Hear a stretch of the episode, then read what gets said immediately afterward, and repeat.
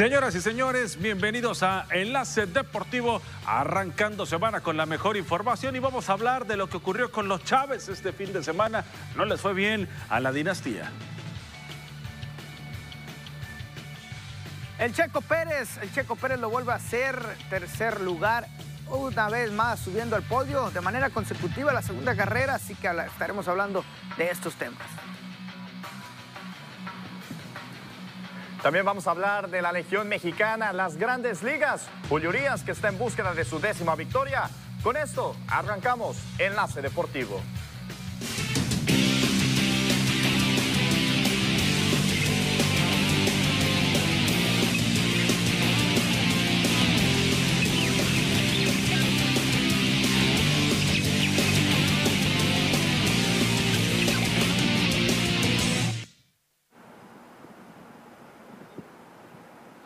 Bueno amigos, estamos listos para adentrarnos con la información de Enlace Deportivo. No sin antes saludarlo con un gustazo, ¿no? En este inicio de semana, Netillo Arredondo, que espero que te le hayas pasado muy apapachado el día de hoy. Y también a José Manuel Correa. Muy buenas tardes, Buenas tardes, buenas tardes. También a ti, ¿eh? También que la hayas pasado muy bien, que te hayan apapachado, que te hayan consentido muy bien. Y también al señor Avisaí, ¿eh? Que por ahí tenemos otras imágenes, pero no sé si el productor las va a pasar del día de hoy, pero que, la está pasando, creo yo, que bien, ¿no? Buenas tardes a todos. Buenas tardes, José Manuel. Buenas tardes, compañeros. Pues sí, les esperando, ¿no? Desde el viernes, deseándoles un feliz Día del Padre y, por supuesto, también a nuestros amigos que nos ven en toda Sinaloa y también parte de Sonora, pues un feliz Día del Padre les habíamos deseado. Y con mucha información, ¿no? Este fin de semana que nos regaló acerca del béisbol y también Checo Pérez que nos sorprendió. Fíjate, pero nos vamos a adentrar, antes de, mencionar eso, vamos a adentrarnos qué les parece con lo que pasó con los Chávez, ¿no? Una función histórica porque se subiera al ring los tres, cada uno con un rival diferente. El padre lo estaba haciendo en un combate de exhibición, quien fue quien lo puso de moda. Apareció el Junior, apareció Omar Chávez y lamentablemente pues no fue una buena noche, ¿no? Para esta dinastía Chávez. Y vamos a arrancar primero con la desilusión. Bueno, ya no es desilusión, ¿no? Porque nos tiene acostumbrados a este tipo de actuaciones. Ante un un peleador de artes marciales ya retirado de 44 años de edad, que es la primera vez que pelea en boxeo profesional, Anderson Silva, en ocho rounds, le gana a Julio César Chávez Jr., que pareciera, ex campeón del mundo de peso de las 160 y que pareciera que era al revés, ¿eh? que, que, el Junior es el que no sabía de bots y que Anderson Silva era el que, el que tenía todo, todo eh, bien controlado, porque al principio duda, ¿eh? duda Anderson Silva de ir al ataque eh, por el Junior, pero lo ve cansado, lo ve que se, que se le acabó el aire muy rápido y es cuando decide ir al ataque y conecta varias, varias combinaciones y después, a partir del segundo round, ya no supimos qué pasó con el Junior porque inmediatamente se terminó, se terminó, ya no tiró, si acaso tiró cuatro o cinco golpes en el resto de los rounds, fue mucho, ¿eh? Fíjate, la araña Silva, ¿no? que la verdad es formidable lo que hizo arriba del cuadrilátero frente a Julio César Chávez Jr., que si bien lo poníamos anteriormente como uno de los favoritos y que tenía que llevarse la victoria por lo que sabe, por su experiencia, pero quedó demostrado que Anderson Silva se preparó bastante bien e hizo valer ahí la experiencia. Si bien eh, se fue muy bien al ataque ahí, como tú mencionas, ¿no, Netillo? Eh, tratando de tener un poco más de, distancia con Julio César Chávez por algún daño ocasionado. Julio César Chávez Jr. perdió el la primer round, pero hay que decirlo, desde la báscula, señores, desde ahí empezó a perder y luego llegó con, y luego llegó al cuadrilátero con todavía pero más te da algo, ¿no? Y se vio reflejado Te da algo que decir desde que no da el peso ni siquiera, ¿no? de que la preparación no fue buena. Que no lo tomó en serio. Ahí te das cuenta de que la preparación. Que no tomó en serio, que le valió como ha sido parte de su carrera. ¿eh? Totalmente, falta de disciplina, totalmente. Eh, eh, y, todavía, no sé, no, a veces pues dan risa los comentarios diciendo que al final del, combate que está listo para cualquiera, que va a enfrentar a cualquiera. O sea, no, sé qué pelea vive él, ¿no? Y, todavía se quejó, sí, y todavía se queja de la resolución de los jueces, ¿no? Al final, que dice que él no vio ganar a Desorcina. Caray, ¿no? Yo creo que él vive en otro mundo, en una realidad muy distinta. A, lo que es el mundo del boxeo, porque el, día sábado lo expusieron feo, feo, ante un, ante un, veterano, ¿no? Deja tú que va arrancando su carrera como boxeador, 44 años de edad que es peleador en artes marciales mixtas y le dio una repasada y que le sacó dos puntos en las tarjetas todavía. O sea, la verdad, de lástima, eh, es pisoteando el apellido Chávez, ¿no? Eh, en el caso del Junior. Y, lamentablemente, ¿no? Pues ahí está lo que hace y destacado por el brasileño Anderson Silva, que consigue la victoria y que no le tuvo miedo y que se fajó y en los ocho rounds. yo creo que eh, el tema, perdón, José Manuel, el tema del Junior que haya perdido es más por lo que él dejó de hacer que lo que haya hecho Anderson Silva. Tampoco fue la mejor pelea ¿no? de boxeo que, hemos visto de Anderson Silva, porque precisamente no lo habíamos visto en boxeo. Pero él salió a dar combinaciones, él salió a buscarlo. Por ahí sí hubo varios que pegaban en la defensa del Junior, sí, pero fue el que propuso, fue el que estuvo al frente. El, el, Junior, el junior no, no hacía absolutamente nada, solamente se defendía, solamente trataba de mover la cintura pero de ahí en fuera no hizo absolutamente nada y es precisamente por eso los jueces terminan dándole la pelea ¿no? a Anderson Silva.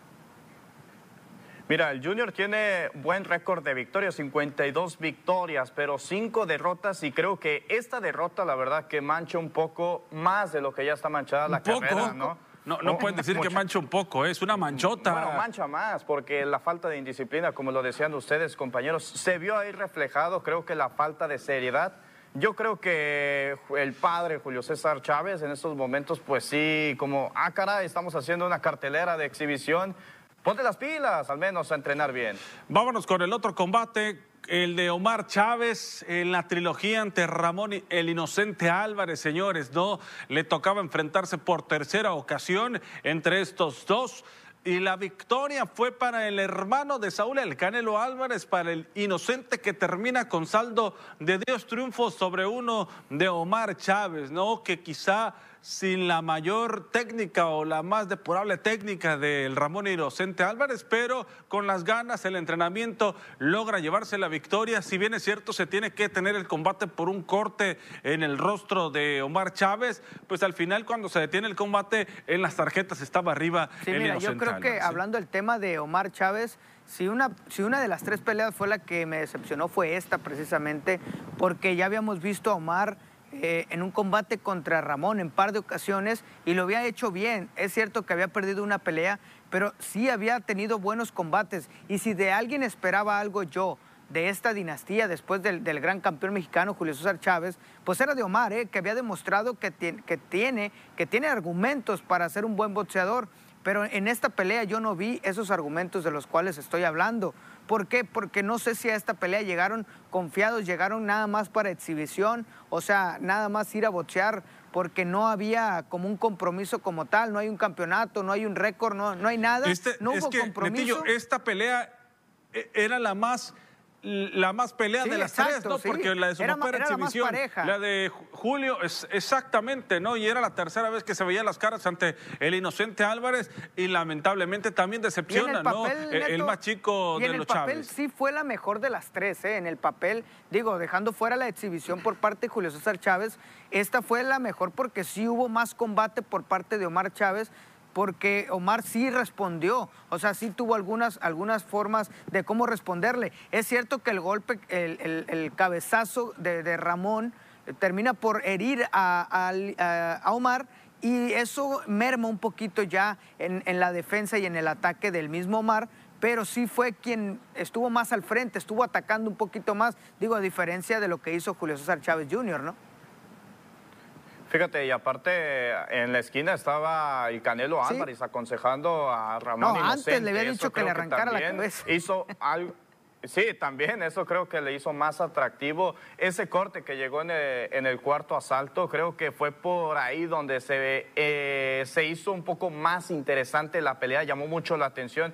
Y para mí, la verdad, creo que Ramón Inocente pues se lleva la partida, ¿no? Tres combates, como lo mencionan ustedes, compañeros, y la tercera, como dicen, es la vencida Ahí está el triunfo para Ramón Inocente Álvarez, que demostró que tiene preparación y que tiene buena esquina. Antes de brincar a la pelea de Chávez padre, yo creo que sí tiene las condiciones Omar, ¿no? Pero le sigue faltando lo que siempre les ha faltado, las ganas y la, convicción y la determinación, ¿no? Pero al final de cuentas, con disciplina, el, el, inocente Álvarez se llevó la victoria. Vámonos para la pelea estelar. ¿Y qué era lo motivante de todo, todo esto? Pues era el retiro de, los, de las peleas de exhibición de Julio César Chávez, ¿no? Ya diciendo que esta fue la última, que ya médicamente no se puede, ya los doctores ya le habían dicho que ya no se tenía que subir al ring y lo hace, ¿no? Pero lo hace con careta ante el macho Camacho Junior, ¿no? Le tocó subirse al ring en un combate, este sí, de exhibición completamente y que al final de cuentas pues es el que termina por, tiene que dar la cara por los hijos, ¿no? En, lo que viene a ser la, la función, la cartelera y sobre todo pues el nombre sigue pesando eh, lo de Julio sí, Yo creo que una pelea, como dices, de exhibición meramente, porque eh, si bien había visto otras, otras peleas de exhibición de Julio, y, con más galleta, metiéndole más ganitas, creo que esta ya se, se, fue un poco más mesurado por el tema que dices, ¿no? De salud. Y por ahí en el cuarto round y último se quitó la careta, ¿no? Y fue, fue parte del show, ¿no? Que, que, se quería quitar la careta, que quería boxear sin careta, pero la familia precisamente le gritaba que no, que incluso le dijeron a, a, Macho Camacho Jr. que no saliera a boxear si no, traje, si no traía la careta eh, Julio César Chávez. Entonces, por eso, pero fue parte del show. Y, entre todas las de exhibición que tuvo fuera de toda su, su carrera profesional, las la peleas contra el travieso Arce fueron las las que mejor eh, vista dieron, ¿no? La que mejor espectáculo dieron, fuera de esta que era algo también como un homenaje a Macho Camacho, ¿no? Papá, porque por la pelea que tuvieron estos dos. Y la verdad que fue un espectáculo y luego sube el Canelo al ring y le pasa la estafeta, le dice, me voy yo, pero te quedas tú siendo el mejor libra por libra, eh, poniendo en alto al boxeo mexicano.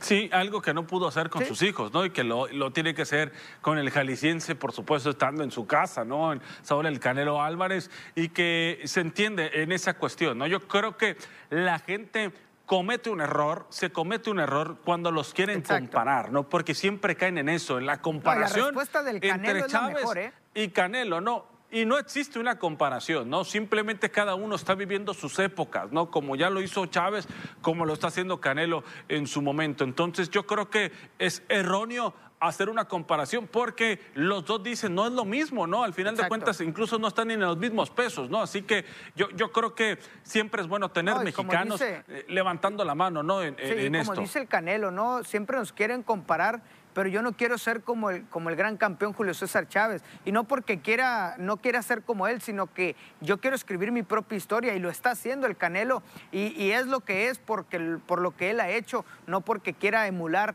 la carrera de Julio César Chávez, ¿no? Y es que de qué ha servido Chávez, Julio César Chávez en la vida del Canelo, fue su motivación ¿no? para convertirse en boxeador. Vamos a ir a la pausa, regresamos aquí en Enlace Deportivo.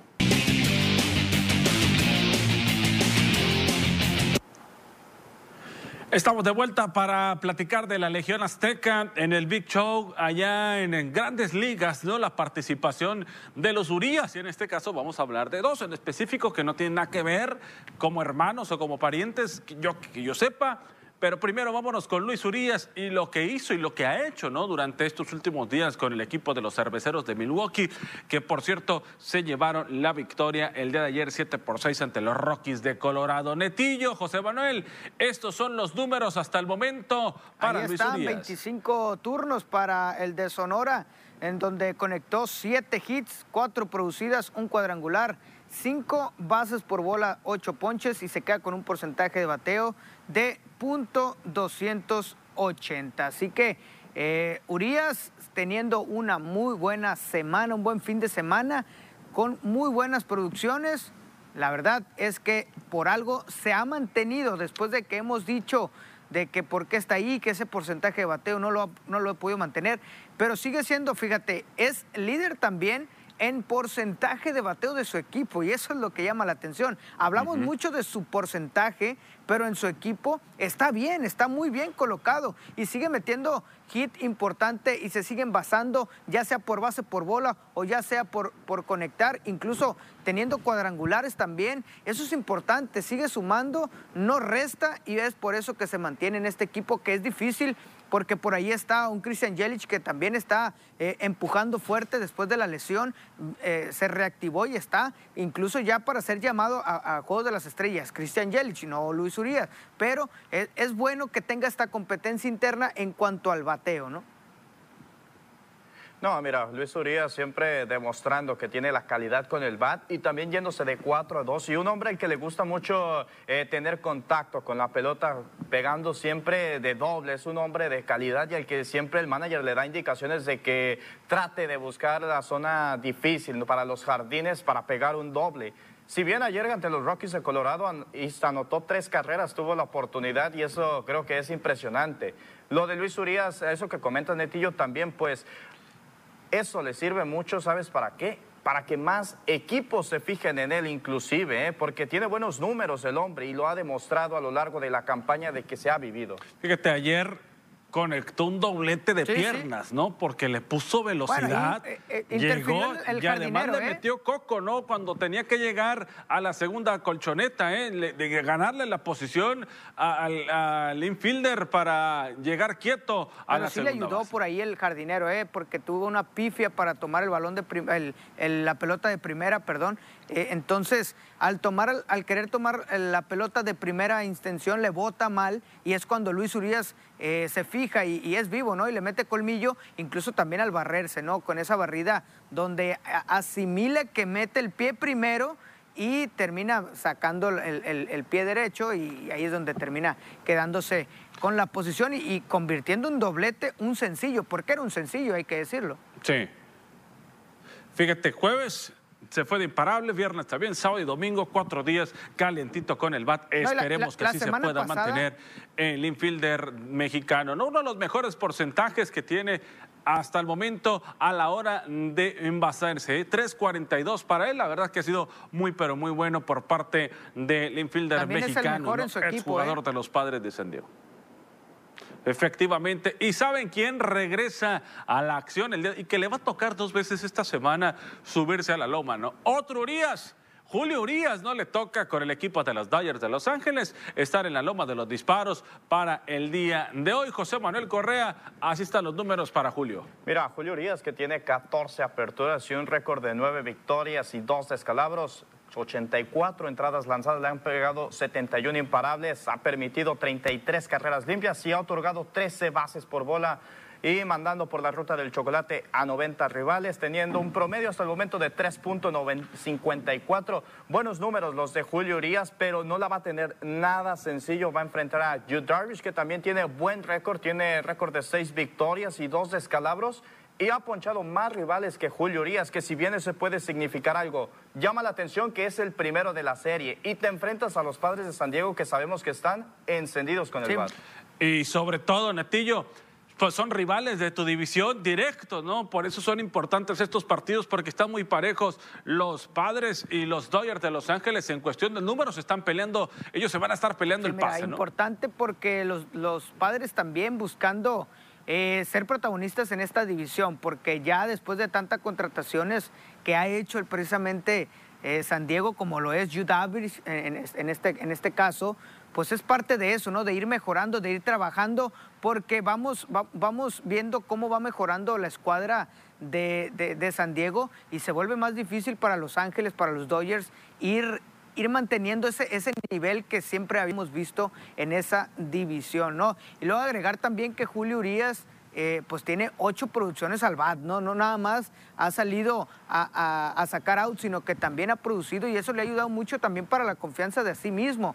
¿Por qué? Porque si él mismo, en el juego pasado, que es cierto, salió sin decisión, pero este, al, al conectar par de, par de carreras producidas, pues eh, te ayuda mucho. Él mismo se estaba ganando su propio juego que después terminan empatando, ¿no? pero, pero estoy hablando de la confianza que él mismo se genera con el propio BAT y eso le ayuda bastante, ¿no? Y sabes una cosa, la salida del día de hoy. En su última no pudo aspirar a la victoria, pero hoy sí puede llegar al doble dígito. ¿eh? Lo que ha estado buscando desde la semana pasada va a ser importante. Le tocarían dos salidas, dos aperturas durante esta semana, la de hoy, y creo que le vuelve a tocar el sábado, ¿no? Julio, en este caso, pero va a ser interesante para él ya superar la barrera o llegar a esa barrera del doble dígito de las 10 victorias en la temporada. No es fácil enfrentar a los bateadores de, de San Diego, ¿eh? porque está por ahí el, Machado, está Tati Junior, está Hosmer, o sea, son, son bateadores, son bateadores que, están, que están fuertes, ¿no? Y Tati Junior que ha sido una, una temporada muy difícil para él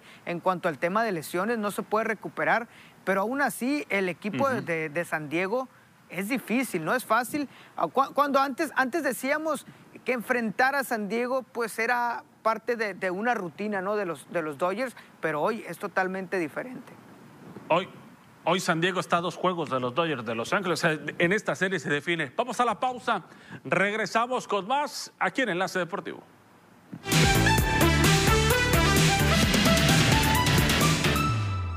El extremo de la selección francesa, Ousmane Dembélé, lesionado en una rodilla el sábado contra Hungría uno por uno, se perderá lo que resta de Eurocopa, anunció este lunes la Federación Francesa de Fútbol que no podrá reemplazar al jugador del Barcelona. Dembélé, de 24 años, tuvo que retirarse en el partido contra Hungría 30 minutos después de haber entrado por Adrien Rabiot. No es broma, lo que nunca imaginamos ahora ya suena como una opción este mismo verano. Cristiano Ronaldo interesa al Barcelona y junto a Messi podrían pasar juntos sus últimos años como profesionales. Así con esa bomba amaneció este lunes España, donde el diario AS publica que Joan Laporta tiene en mente contacta a Jorge Méndez, agente de CR7, y ver la posibilidad de que el portugués vaya a Cataluña. Héctor Herrera disfruta de unos días más de vacaciones antes de iniciar concentración con la selección mexicana de cara a la Copa Oro y mientras espera de reojo echa un vistazo a su futuro la próxima temporada donde su nombre empieza a sonar en otros países. Este fin de semana HH fue puesto en la órbita de Rennes de Francia, club que constantemente está en la UEFA Europa League y que tras la salida de Steven Messonsi está en búsqueda de un jugador en la medular.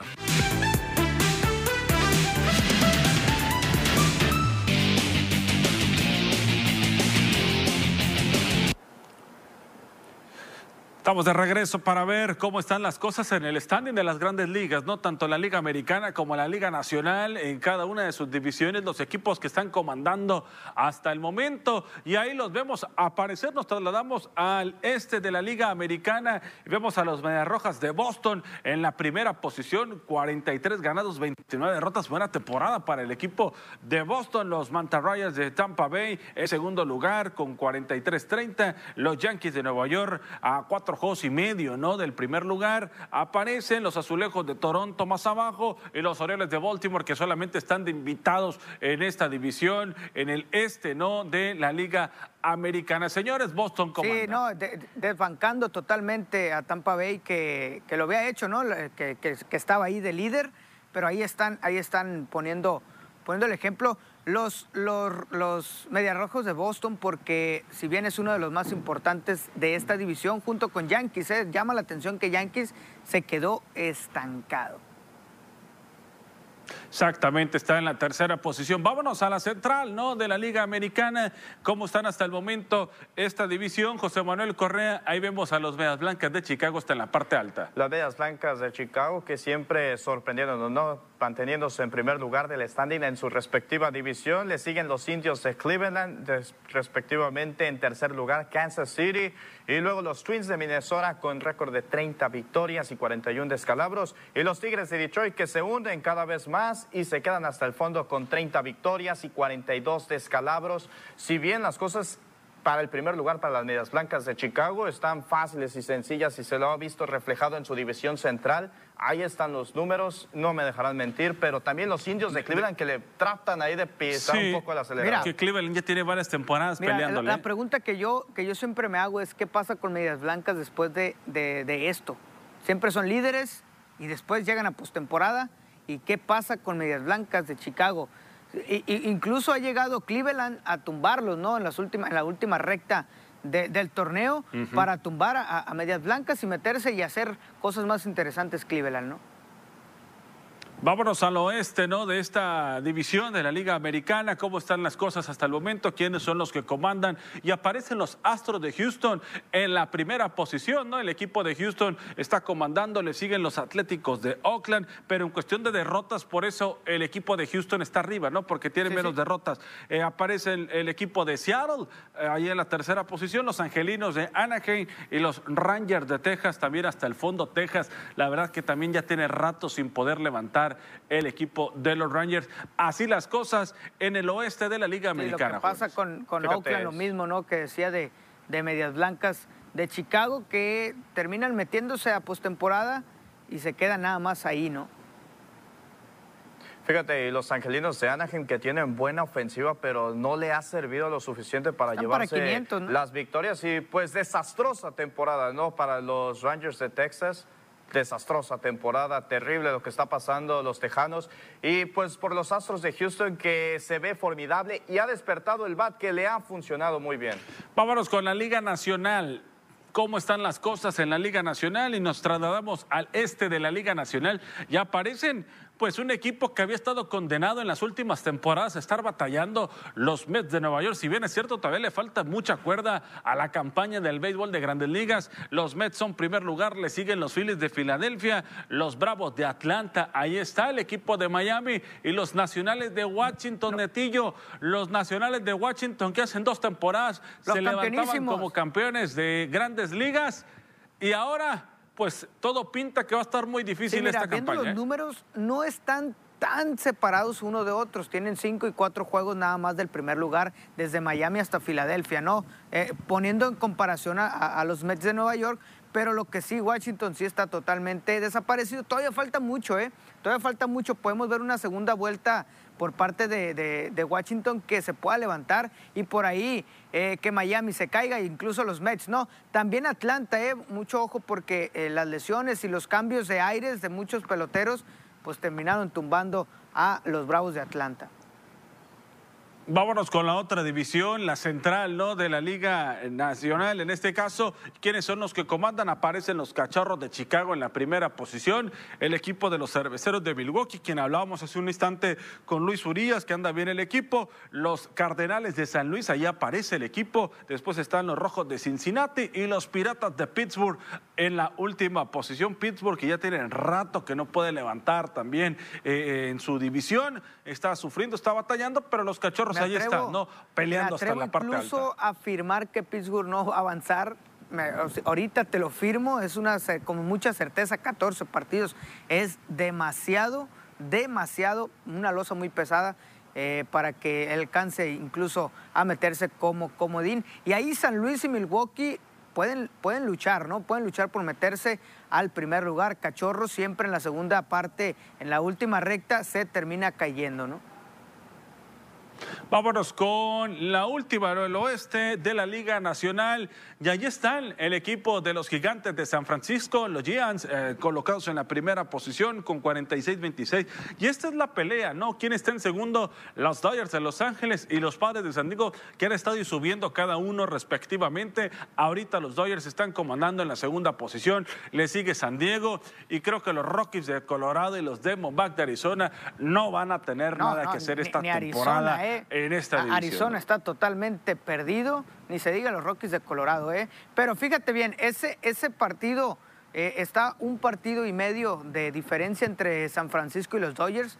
Ese partido que perdió Julio, digo, no es el que, el que hace la diferencia, pero es un partido que perdió Julio y ahí está, ¿no? La diferencia de medio juego de, haber ganado Julio aquel partido, que fue muy difícil, ¿eh? salieron muy encendidos en aquel partido la ofensiva por parte de los gigantes de San Francisco.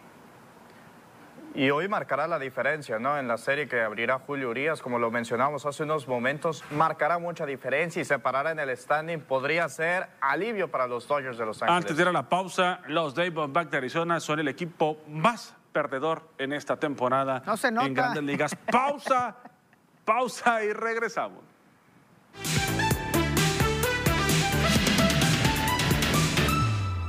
Luego de dar a conocer que la convocatoria de André Pierre Guignac a los Juegos Olímpicos de Tokio 2021 es un hecho, el presidente de la Federación Francesa de Fútbol, Noel Legret, reveló que también llamará a Florian Thauvin reciente refuerzo de Tigres y es que el técnico de Francia para esta justa, Sylvain Ripoll, ha tenido negativas de clubes para soltar jugadores, por lo que Thauvin será ingresado en ese listado, aunque la última palabra la tendrá el timonel cuando hable con el futbolista Auriazul y que el club mexicano acepte.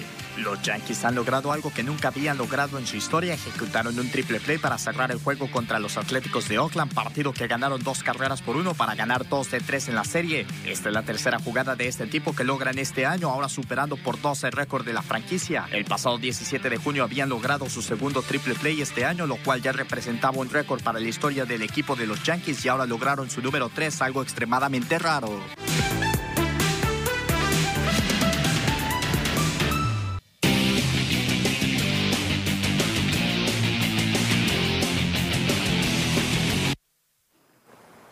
Estamos de regreso para trasladarnos. ¿Qué les parece si tomamos un vuelo directo y sin escala y nos vamos directamente a Francia? Porque se llevó a cabo este fin de semana el Gran Premio de Francia, el número 7 de la temporada en la Fórmula 1, donde vio participación, por supuesto, el mexicano Sergio El Checo Pérez con la escudería Red Bull, con un gran premio pues determinante y decir que no fue producto de la casualidad la victoria del último Gran Premio de Azerbaiyán, sino que también se podía volver a subir al podio en Francia y lo consigue y haciendo lo que tenía que hacer, ¿no? Venciendo a Valtteri Bottas. Señores, Sergio el Checo Pérez fue tercer lugar. El Hay que destacar, ¿no? Que Checo Pérez viene de menos a más. Si bien fue muy criticado al arranque de esta temporada de Fórmula 1, por el cambio de escudería y era normal, ¿no? Que, que, a lo mejor iba a tambalear un poquito en sus primeras salidas, pero bueno, al final de cuentas ahí está dando resultados, por ahí metiéndose en quinto, metiéndose en cuarto, metiéndose ahora en tercero y en Azerbaiyán ganando el primer lugar. Eso siempre es bueno, ¿no? ¿Por qué? Porque va de menos a más, está creciendo y por ahí en alguna entrevista dijo ¿por qué no luchar incluso por el campeonato de pilotos, eh? que por ahí está en tercer lugar? ¿Lo puede lograr? Claro que lo puede lograr. Esta escudería le da para eso y al Checo Pérez. Helmut Marco dice que al arrancar la carrera lo sacrificaron a este hombre, ¿no? A Sergio Pérez, por eso tuvo que reducir la, la velocidad, ¿no? Porque Verstappen en el inicio de la competencia se sale ¿no? en una de las curvas y le tienen que dar posibilidad para que el piloto, su compañero de escudería, pues no tuviera problema. Además, más adelante lo dejó pasar, ¿no? A Max Verstappen sabiendo que tenía que, estar eh, conduciendo para el equipo en el caso de Sergio Pérez, eh, José Manuel. Buenas estrategias, ¿no? Que utilizó Red Bull y se vio reflejado ya casi en las últimas vueltas donde Sergio el Checo Pérez rebasa a Lewis Hamilton y lo deja atrás y luego cediéndole, ¿no? Eh, por supuesto, el lugar a, a Max Verstappen, su coequipo pero vaya que hacen buena dupla, ¿no? El holandés y el mexicano y lo han demostrado. Y va para más, va para más grande esta temporada. Y Mercedes que se está complicando poco a poco con las estrategias porque Valtteri Bottas y Lewis Hamilton se quejaban mucho de que la estrategia no estaba funcionando por completo. ¿Cómo está hasta el momento el campeonato de pilotos de la Fórmula 1 en este 2021?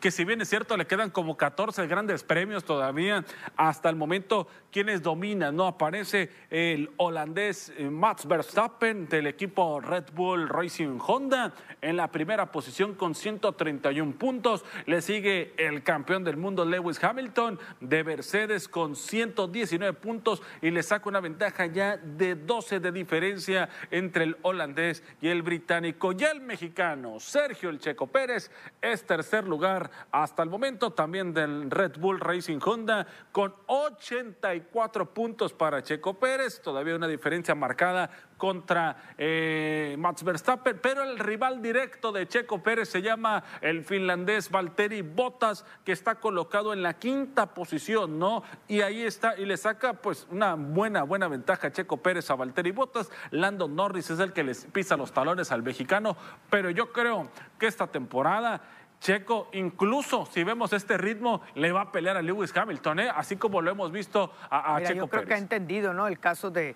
del Checo Pérez qué, es lo que tiene que hacer precisamente en este equipo y lo está haciendo, ¿no? Y aquí, Netillo, vemos el campeonato de constructores, quienes están comandando hasta el momento eh, la Fórmula 1. Aparece Red Bull y no solamente en primer lugar, le saca 37 puntos al equipo de Mercedes que tenían rato que no llevaban una ventaja tan considerable como esta, ¿no? La que tiene hasta el momento Red Bull, le sigue Mercedes, McLaren, Ferrari en la cuarta posición, Alfa Tauri, Aston Martin, que era el equipo donde estaba Checo Pérez, está hasta el sexto lugar, Alfa, Alfin Renault, Alfa Romeo, Williams y Haas, ahí hasta la última posición, pero Red Bull comandando. Para eso llevaron al Checo, ¿eh, José Manuel? Para sumar puntos y ponerse en la primera posición en el campeonato de constructores y lo está consiguiendo. Era lo que estaban platicando desde el inicio de la campaña, ¿no? Que le iban a otorgar la confianza no solamente para ser el coequipero de Max Verstappen, sino para tener una pelea también para subirse a los podios del primer lugar. Se está viendo reflejado ahí, las estrategias están funcionando. Para Mercedes-Benz, pues sí que preocupa mucho, ¿no? Porque luego de un dominio de una década por completo de Mercedes-Benz ahorita se encuentran en aprietos en lo que viene a ser el campeonato de constructores y las demás escuderías, pues Ferrari, ¿no? Que lleva tiempo sin aparecer. Bueno, pues ahí está lo que ocurre en la Fórmula 1. Felicidades para Checo Pérez que le dio un gran regalo a los papás el día de ayer. Pausa comercial, regresamos.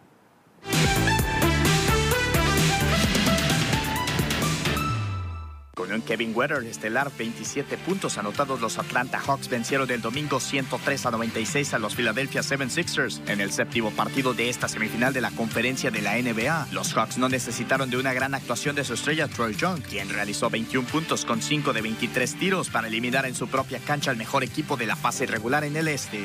Con 40 puntos de Devin Booker, los soles de Phoenix batieron este domingo 120 a 114 a Los Angeles Clippers en el primer partido de la final de la conferencia oeste de la NBA. Devin Booker, que está brillando en sus primeros playoffs, elevó todavía más su nivel con el primer triple doble de su carrera con 40 puntos, 13 rebotes y 11 asistencias.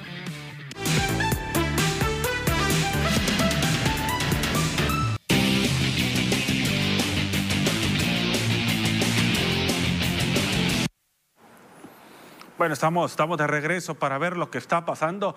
Netillo en el ciclismo, ¿no? Este fin de semana hubo conferencia de prensa referente a la situación de Yareli Salazar y su camino rumbo a Juegos Olímpicos, que parece ser que pues aquí mismo le están poniendo trabas y piedras en el camino, ¿no? Que al cabo eso no ocurre con los mexicanos, no ocurre con las dependencias mexicanos, entre nosotros mismos poner trabas, ¿no? Sí, sí, una, una situación muy complicada la de Yareli Salazar, una injusticia más bien, es lo que, es lo que puedo decir yo, porque si bien ganó dos plazas olímpicas, la semana pasada estuvo este, pues platicando ¿no? en conferencia de prensa aquí en la ciudad de Culiacán, eh, pues también habló de estar contenta de que va a ir a Juegos Olímpicos, eso no está, no está en discusión, pero precisamente el tema, el tema de que le quitan una de las plazas que ella misma consigue de fondo y medio fondo, si quieren vamos a escuchar una parte del video que subió a redes sociales exigiendo que se le respete precisamente una de sus plazas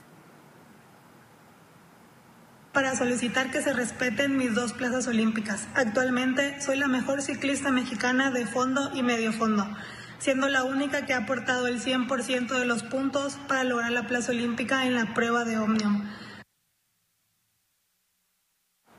Pues ahí está, ¿no? Lo que dice precisamente Yareli, que es la que más ha aportado puntos a esta competencia en Omnium, ¿no? Que es fondo y medio fondo, eh, que es una de las competencias más difíciles en esta categoría precisamente, y ella es la mejor, es una de las mejores del mundo y no la van a considerar, el comité eh, mexicano no la considera para que vaya en esa en esa categoría, sino que la está considerando en que vaya en ruta.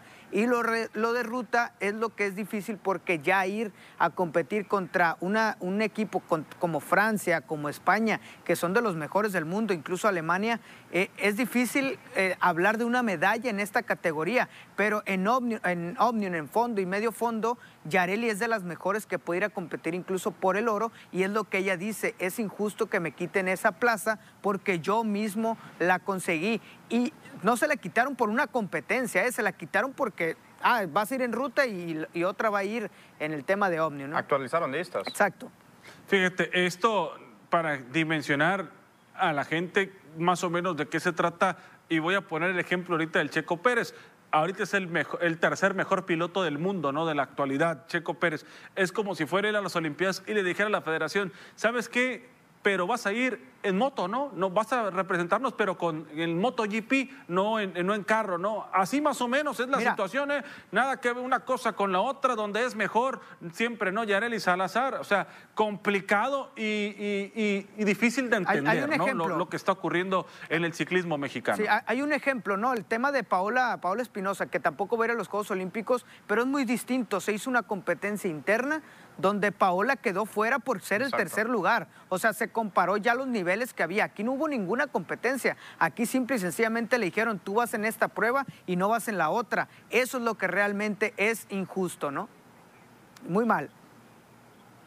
Muy mal, muy mal por parte de la CONADE. Vamos a ir a la pausa. Regresamos con más aquí en Enlace Deportivo.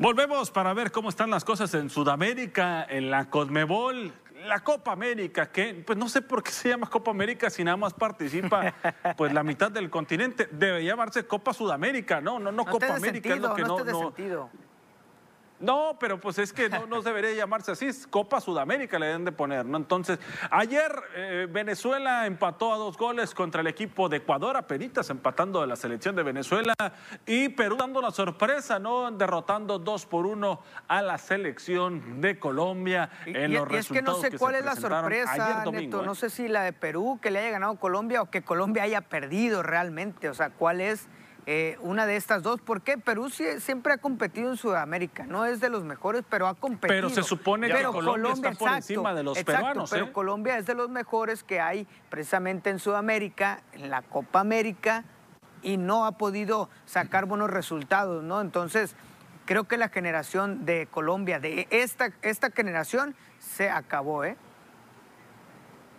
Y fíjate, el día viernes habían cerrado la jornada Argentina y hoy regresa a la acción que la había ganado Uruguay, ¿no? Y hoy regresa a la acción el grupo B, en correspondiente ya lo platicamos, de lo que faltaba, el equipo de Argentina estará viendo participación. Uruguay contra Chile, buen partido en el papel y Argentina contra Paraguay también se presenta un buen duelo entre estos eh, dos equipos. La verdad, José Manuel se presta para que Argentina pueda sacar la victoria. Mira, la víctima favorita de Lionel Messi es Paraguay y creo que puede hacer un buen papel contra este rival. Pero también eh, no hay que olvidar el otro partido, ¿no? Uruguay contra Chile, para mí se antoja como una final anticipada. Este partido es interesante ver a Edinson Cavani y también a Arturo Vidal, mostrado, que están ¿eh? en buen momento. Ni, Uruguay ni Chile han mostrado sus mejores versiones y eso hay que destacarlo, ¿eh?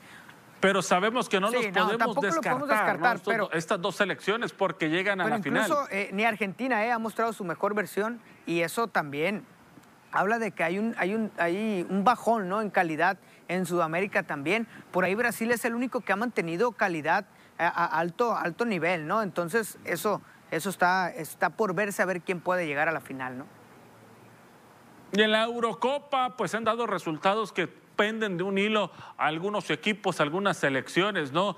Aquí vamos a ver lo que se dio y los resultados que se han dado durante el fin de semana, José Manuel. Italia que venció 1 por 0 a Gales, Suiza 3 por 1 ante Turquía, Turquía que ya se está despidiendo de esta edición de la Eurocopa, Macedonia del Norte, tu equipo Ernesto Vázquez. Macedonia del Norte no, no pudo contra Países Bajos contra Holanda, le sigue Ucrania que cayó ante Austria 1 por 0, eh, eh, Finlandia 0-0 ante el equipo de Bélgica que se supone que era el favorito y Dinamarca 1 por 0 a Rusia, ¿no? En el medio tiempo estos dos. Sí, yo creo que eh, interesante lo de Bélgica, el 0-0 y lo de Países Bajos, ¿no? Que, que es algo que normalmente ya, ya está compitiendo. Y pues ahí está Memphis Depay, que ya es del Barcelona. Eso se dio el fin de semana, esa información también es un fichaje muy importante para el Barcelona. Y se vincula por ahí que podría llegar el bicho, ¿eh? Ojo, que le alcance, quién sabe, pero se dice que puede llegar el bicho al Barcelona. Imagínate tener a León. Todos son rumores. Sí, son rumores. Imagínate tener a Lionel Messi, a, CR7, a Depay y aparte al Kun Agüero, un equipón, ¿eh? No. ¿Para qué los quieres si el próximo año ya se retiran? No, por eso estoy hablando de un Agüero, ni Messi. Un equipón, exacto. Van a vender playeras a diestra y siniestra. ¿eh? bueno, señores, hemos llegado al final de enlace deportivo. Un saludo para nuestro compañero Abisaída Ispuro que ya, ya, lo, ya está el 100%, ¿no? Hoy ya le tocó, ya le tocó eh, pues la vacuna, ¿no? Y nos da mucho gusto al señor Abisaid Aispuro. Nos vamos, nos vamos, nos esperamos mañana, una de la tarde, aquí por Hasta este mañana. canal en TVP. Hasta la próxima.